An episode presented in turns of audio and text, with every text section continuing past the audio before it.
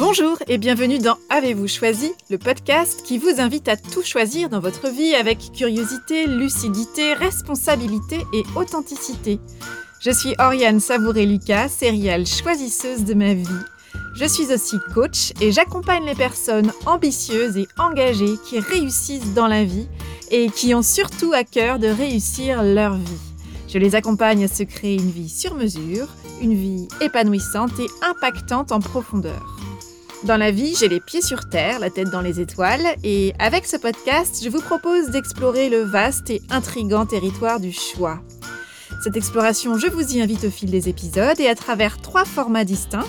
Le billet, dans lequel je partage questionnements, réflexions et ressources qui m'aident à choisir ma vie.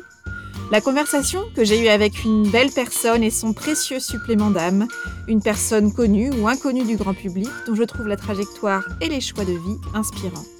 Et enfin l'éclairage, où j'échange avec une auditrice ou un auditeur qui se sent bloqué dans un projet ou une situation et qui souhaite bénéficier de mon éclairage pour débroussailler tout ça.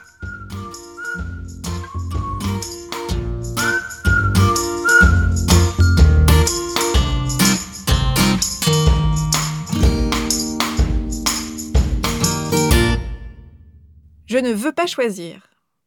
Voilà une phrase qui revient souvent à mes oreilles, toujours attentive aux formulations qui concernent notre rapport au choix.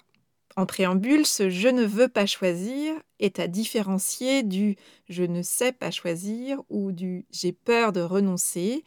Euh, si ces phrases vous parlent également, je vous invite à écouter ou à réécouter les épisodes 17, Choisir c'est s'engager, 36, Le bon choix, ou encore 66, choisir plutôt que subir. Je ne veux pas choisir. Mais de quoi parle-t-on et que dit-on quand on dit qu'on ne veut pas choisir? Généralement, on commence par dire qu'on ne veut pas choisir entre A et B, voire entre A et B et C et... On affirme généralement notre goût pour la liberté et une forme de rejet d'un champ d'action ressenti comme trop restreint, voire étriqué. Sous-entendu, on ne va pas me brider, on ne va pas m'empêcher, je ne veux pas me priver, je fais ce que je veux, je fais ce que j'aime, et si ce que j'aime c'est A et B et C, eh bien je vais faire et choisir A et B et C. On dit qu'on ne veut pas faire des choix qui excluent en fait un pan entier de notre source d'épanouissement. On ne veut pas choisir, par exemple, entre une carrière et une famille. On tient à avoir une activité professionnelle plurielle, diversifiée, ou on tient à cumuler des engagements multiples qui nous tiennent particulièrement à cœur, qu'ils soient personnels, familiaux, amicaux, professionnels, associatifs, politiques. L'utilisation de la phrase et l'adoption de la posture du je ne veux pas choisir comporte pourtant quelques risques. Il y a celui de perdre du temps dans le territoire du statu quo, c'est-à-dire qu'on ne veut pas choisir et rien ne se passe. L'indécision s'installe, devient le quotidien et le temps, lui, passe. Le risque quand on dit on ne veut pas choisir, c'est de rester interdit et de finir par subir le choix de quelqu'un d'autre ou de stagner dans un choix par défaut. Ou encore, le risque, c'est celui de s'épuiser à vouloir absolument être partout et à honorer parfaitement l'ensemble des engagements qu'on a pris, parfois jusqu'à l'épuisement. Alors le profil récurrent des personnes qui disent que j'entends dire je ne veux pas choisir, ce sont des personnes qui sont curieuses, qui ont une forme de refus du ou dans la vie et une envie très forte du et. Souvent, ce sont des personnes qu'on va qualifier de plusieurs manières. Alors, ça peut être des personnes qui sont qualifiées de multipotentiels, de haut potentiel. Il y a une multiplicité d'appellations possibles. En tout cas, ce sont des personnes qui vont avoir une appétence pour le renouveau, pour la nouveauté, pour la créativité, qui vont avoir une pensée souvent en arborescence et qui vont avoir besoin d'être challengées, d'être stimulées, nourries par des nouveaux projets. Généralement, on peut le retrouver, ce profil-là, dans des profils de ce qu'on appelle désormais des slashers, c'est-à-dire des personnes qui ont par exemple une activité salariée et puis une activité indépendante complémentaire. ou alors qui ont une activité professionnelle multiple. Par exemple, on peut avoir une expertise et enseigner cette expertise, ou alors on peut avoir plusieurs casquettes d'experts et euh, s'épanouir à développer l'ensemble de ces casquettes. Souvent, les personnes qui me disent qu'elles ne veulent pas choisir et qui savent combien le sujet du choix me passionne ont deux réactions principales quand elles me partagent cette phrase. La première, ça va être ces personnes qui vont adopter une posture très affirmée, voire défensive, sur le fait qu'elles ne veulent pas choisir. Une posture défensive qui va dire entre les lignes, vous allez voir, je vais vous prouver qu'on peut tout avoir, qu'on peut tout faire et que je peux y arriver. C'est le fameux have it all hein, des femmes, euh, donc je, veux tout, hein, des, des, femmes des années, notamment des années 80, avec cette fameuse publicité, si vous vous en souvenez, si vous avez à peu près mon âge ou davantage, euh, ces publicités pour Barbara Gould, ces femmes qu'on n'oublie pas. Hein. Je suis mère euh, et mère, mère d'une ville de tant de personnes et mère de trois enfants. Voilà, peut-être que ça vous parle.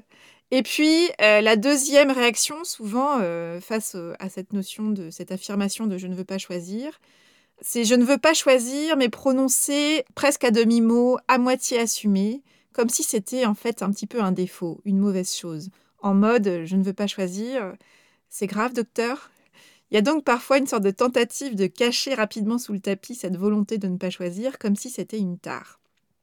Alors, pour moi, la question n'est absolument pas là. L'enjeu, ce n'est pas de savoir si c'est bien ou pas bien euh, de vouloir ou de pas vouloir choisir. L'enjeu, c'est celui de la conscience. C'est-à-dire, l'enjeu, c'est de se connaître suffisamment pour savoir comment on fonctionne, pour affirmer son fonctionnement, et puis surtout, si on a un fonctionnement notamment où on a envie de garder une ouverture très large, un champ des possibles très large, à la fois dans nos envies, mais aussi dans nos activités, eh c'est de veiller à ce que ce fonctionnement-là soit bien à notre service. Parce que la véritable question à se poser quand on affirme je ne veux pas choisir, c'est à quel prix? Quel coût ça a pour moi de ne pas choisir, de ne pas vouloir choisir? Si ne pas vouloir choisir, c'est un choix complètement assumé, très bien vécu, euh, qui a trouvé finalement ses modalités euh, d'organisation dans un quotidien, parfait surtout, ne changeons rien. En revanche, parfois et souvent, la phrase je ne veux pas choisir, elle est suivie d'un mais je suis fatigué, voire d'un j'y arrive plus. Et ça, ce sont souvent des personnes que je retrouve euh, dans les demandes de coaching qui, qui m'arrivent. C'est-à-dire qu'il y a fort à parier que finalement ce modèle de je ne veux pas choisir, qui a fonctionné très longtemps probablement et qui a nourri cette personne-là, ne fonctionne plus au service de cette personne. Et qu'elle est plutôt en train de subir ce fonctionnement qu'elle connaît depuis longtemps, mais qui aujourd'hui lui coûte plus qu'il ne lui apporte de bénéfices. Alors j'aimerais ici prendre l'image d'un jongleur ou d'une jongleuse de rue. Vous imaginez, vous assistez à un spectacle de rue. Je sais, euh, j'enregistre ça au moment euh, de crise sanitaire où les spectacles euh, nous manquent cruellement. Mais allons-y, projetons-nous dans un spectacle de rue auquel nous assistons et il s'agit là d'un spectacle d'un jongleur, d'une jongleuse de rue. Et je vous invite à imaginer que quelqu'un, petit à petit, lui envoie une nouvelle balle à chaque, euh, toutes les 5-10 secondes. Voilà, encore une autre, encore une autre balle, encore une autre balle. Et là, il y a quelque chose de l'ordre de l'effort intensif qui est fourni par euh, euh, ce jongleur ou cette jongleuse, et un effort qui est reconnu, qui est valorisé et qui est applaudi par la foule qui l'admire et qui l'observe. Mais ce qui est à retenir de ce spectacle, c'est que non seulement il y a une expertise, qu'il y a beaucoup d'entraînement derrière, mais surtout que cet effort intensif, il est limité dans le temps. Sauf que si on étend cette image à la vraie vie, entre guillemets, c'est-à-dire à nos quotidiens où on apprend plus ou moins à jongler avec nos dossiers, les urgences, les devoirs, euh, les contraintes diverses et variées, Et en fait, on apprend sur le tas, on accumule, on jongle, on ajoute une balle, puis une autre, puis une autre.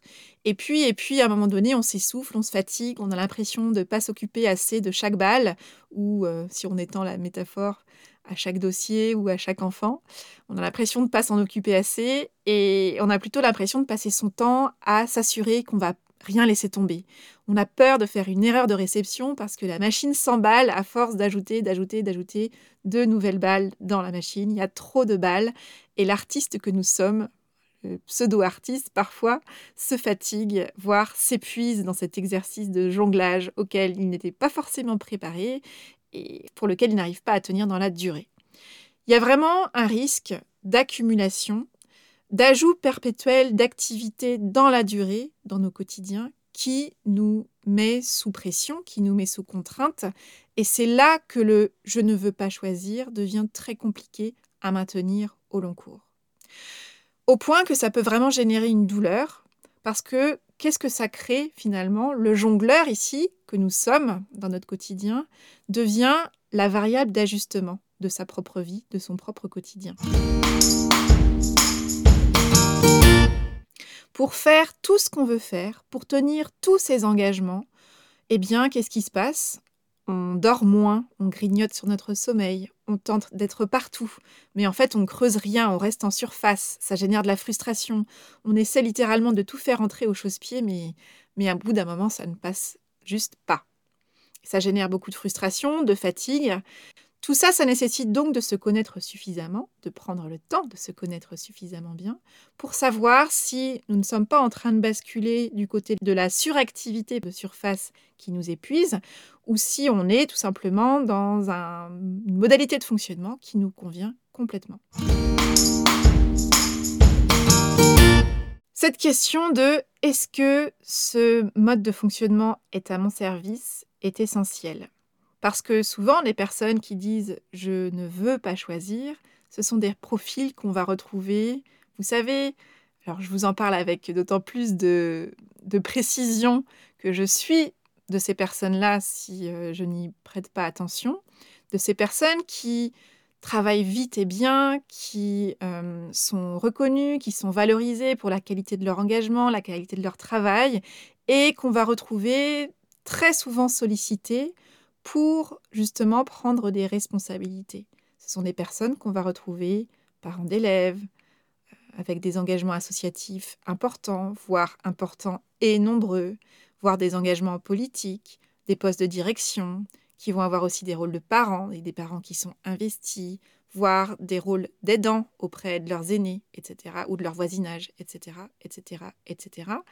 Et très souvent, tout ce que je viens d'indiquer comme possibilité sont réunis sous l'égide d'une seule et même personne.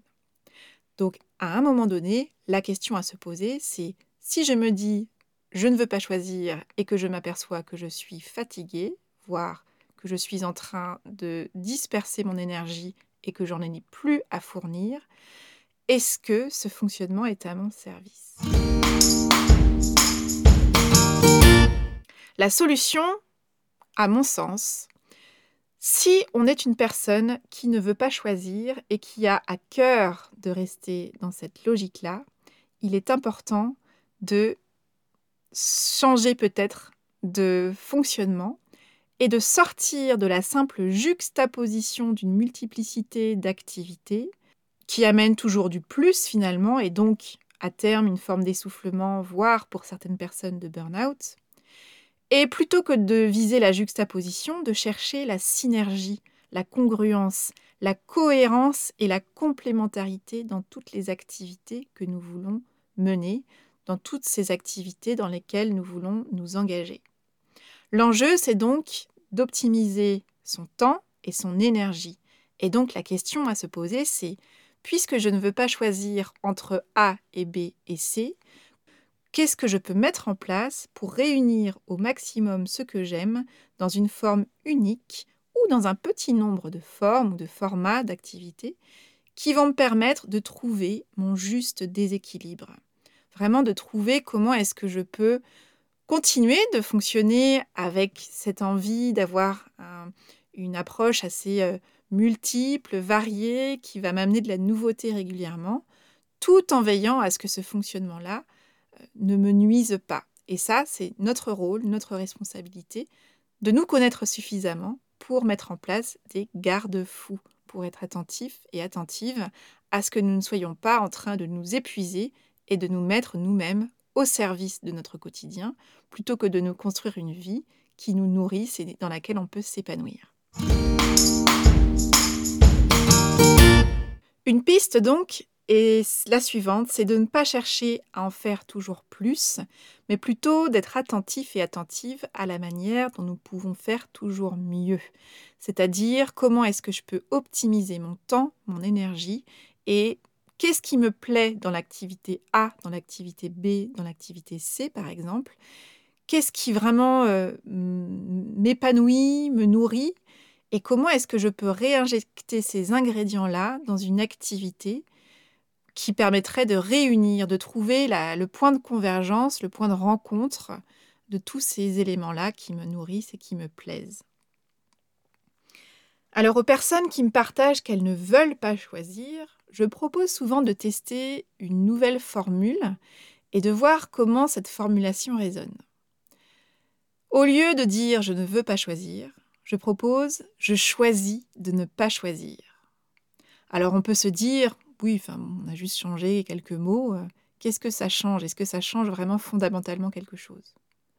Cette formule de je choisis de ne pas choisir, elle met en lumière une posture beaucoup plus positive, enthousiaste, qui reflète généralement avec beaucoup plus de justesse le rapport que ces personnes entretiennent véritablement avec le choix. C'est-à-dire qu'en disant je choisis de ne pas choisir, je me positionne en décideur ou en décideuse, en acteur ou en actrice, je prends une position affirmée.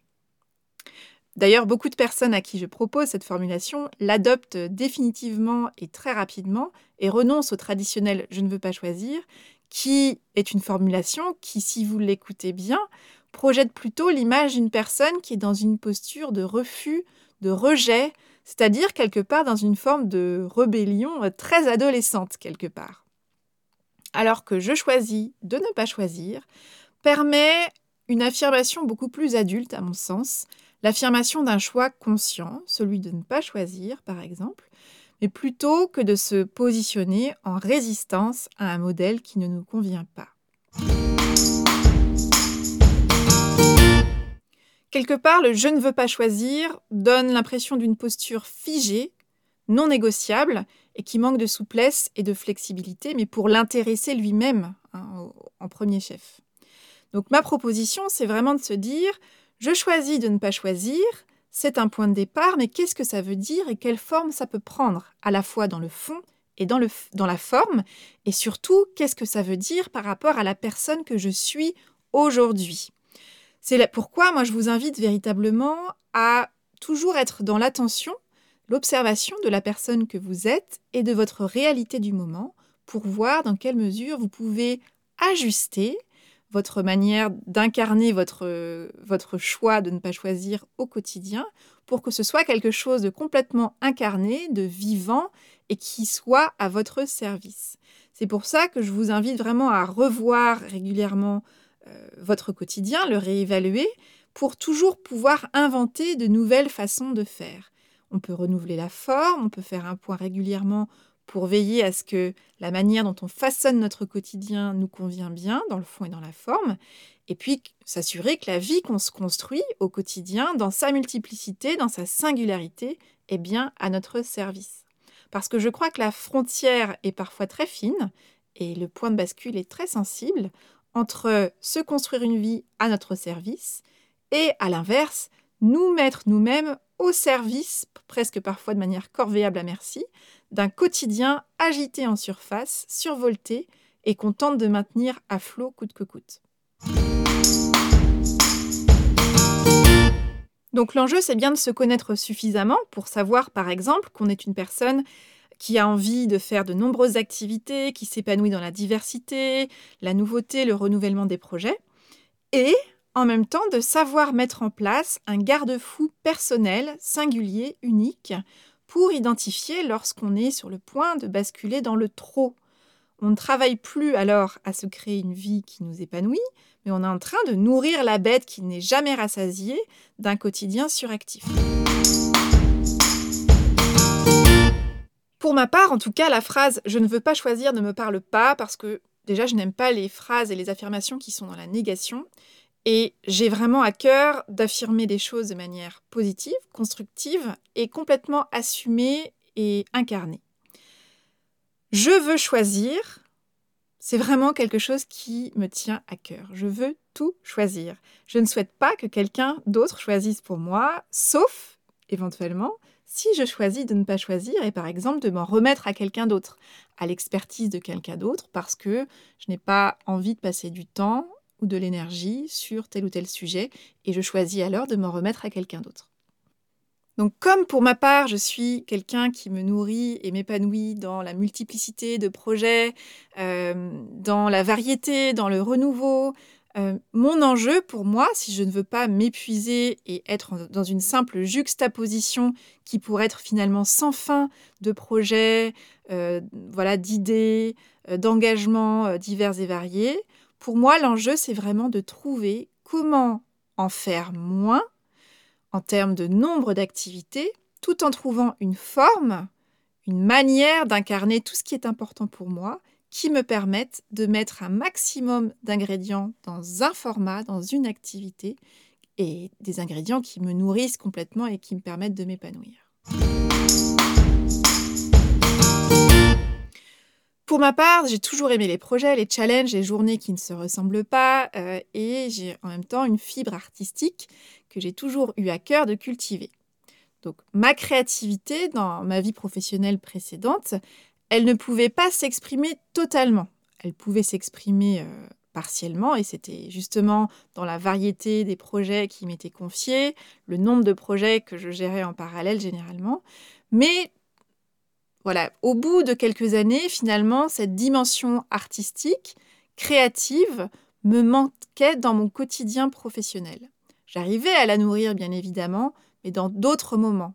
Ça voulait dire que j'avais finalement quelque part construit euh, une forme de patchwork où je faisais des stages, j'avais des activités, euh, voilà, je faisais de l'orchestre, euh, je, je, faisais du chant, je faisais de la danse, je faisais des stages de théâtre, de cinéma, enfin beaucoup de choses comme ça à droite et à gauche.